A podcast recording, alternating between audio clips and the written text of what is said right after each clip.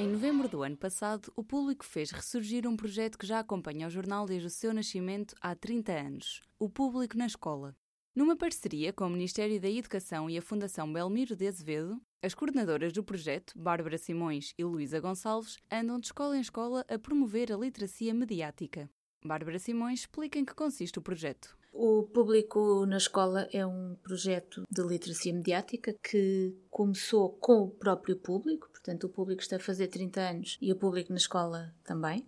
Foi um projeto muito bem sucedido durante muitos anos. Esteve interrompido algum tempo, agora em anos mais recentes, e foi retomado agora em novembro de 2019. O público na escola tem neste momento uma utilidade muito grande. Eu costumo dizer que nós não estamos tão centrados, não é um projeto de fact-checking, é? Porque há muita tendência quando se fala de desinformação, fake news, então quando se fala de literacia mediática, falar-se logo também de fake news, não é? E falar-se quase só de fake news. Isto não é um, não é um, um projeto de fact-checking e nós estamos não só atentos ao ponto de chegada, mas muito focados no ponto de partida. Ou seja, a nossa lógica é: se nós conseguirmos levar jornalismo às escolas, no fundo, se quisermos, o público na escola é levar jornalismo às escolas. É, é uma outra maneira de dizer isto tudo, não é? Porque a nossa lógica é: se os alunos tiverem interiorizado os princípios básicos de fazer uma notícia, se estiverem habituados, de preferência, a escrever notícias, e daí já lá vamos à grande importância do jornal escolar que, que, que mistura isto tudo, mas saibam reconhecer o que é uma notícia do que é simples informação muito mais facilmente, eles estarão mais preparados para navegar nesse enorme mar da, da informação. A nossa lógica é muito essa, portanto, é centrar muito no como é que as notícias são feitas, como é que a informação é filtrada, como é que ela é verificada, como é que ela é trabalhada. E, por exemplo, já temos ido a escolas. Neste momento é muito claro já para nós que uh, o mundo mudou muito também, não é? Como, é? como é evidente. E, portanto, as escolas hoje têm muitos projetos, trilham percursos distintos e a ideia é que o façam cada vez mais. E, portanto, nós também somos úteis se conseguirmos entrar no percurso que cada escola está a trilhar, digamos assim, não é? Podemos sentir-nos úteis, sentimos que estamos ali a, a, ter um papel, não é? Que podemos ali fazer qualquer coisa de, de útil. E isso é o que tem acontecido, ou seja, uma escola está numa área, que é por vezes uma área transdisciplinar, não é tanto uma disciplina no sentido convencional, e andaram a falar de fake news e, portanto, pedem-nos para ir lá, ou falaram de sensacionalismo, populismo eh, versus jornalismo de referência e pedem-nos para ir lá e portanto nós temos de adaptar um bocadinho ao momento em que cada grupo está, cada grupo que nos chama, não é? Com o retomar do projeto surgiram algumas alterações. Bom, isto como é que agora nesta, neste no, novo ressurgimento do público na escola nós temos um site que está na barra do site do público, lá em cima à direita, clica-se e entra-se. É um site que é a porta de entrada no projeto, se quisermos, porque em 2019, 2020 fazia sentido termos, como é evidente, um suporte digital e um site onde as pessoas entram e, e acompanham. Esse site, para além da informação que é veiculada normalmente, tem uma, uma secção, chamemos-lhe assim, que é o Põe a tua escola no mapa, que é uma parte de, para preencher e para nos darem conta de alguma coisa que anda a ser feita e nós aí avaliamos se se, se inscreve no projeto ou não. De resto, somos contactados por, por e-mail. Neste momento e no, no, no ano de, de, relançamento e como nós retomamos o projeto já com o ano letivo em curso, não é? O que é que nós uh, estamos apostados em que aquilo que marque este primeiro ano letivo de arranque seja o retomar do Concurso Nacional de Jornais Escolares, que é uma coisa que o público na escola fez durante muitos anos. O grande objetivo do projeto passa pela melhoria da literacia mediática. Isto é um mar, digamos assim, não é? Todo este mundo da literacia mediática é um mar atualmente. E, portanto, o que é que nós achamos que é prioritário e, e faz mais sentido? É focarmos naquilo que é muito público e que só o público pode fazer, não é? Concurso Nacional de Jornais Escolares uma coisa que foi sempre do público na escola, que ficou, foi interrompido, não existe.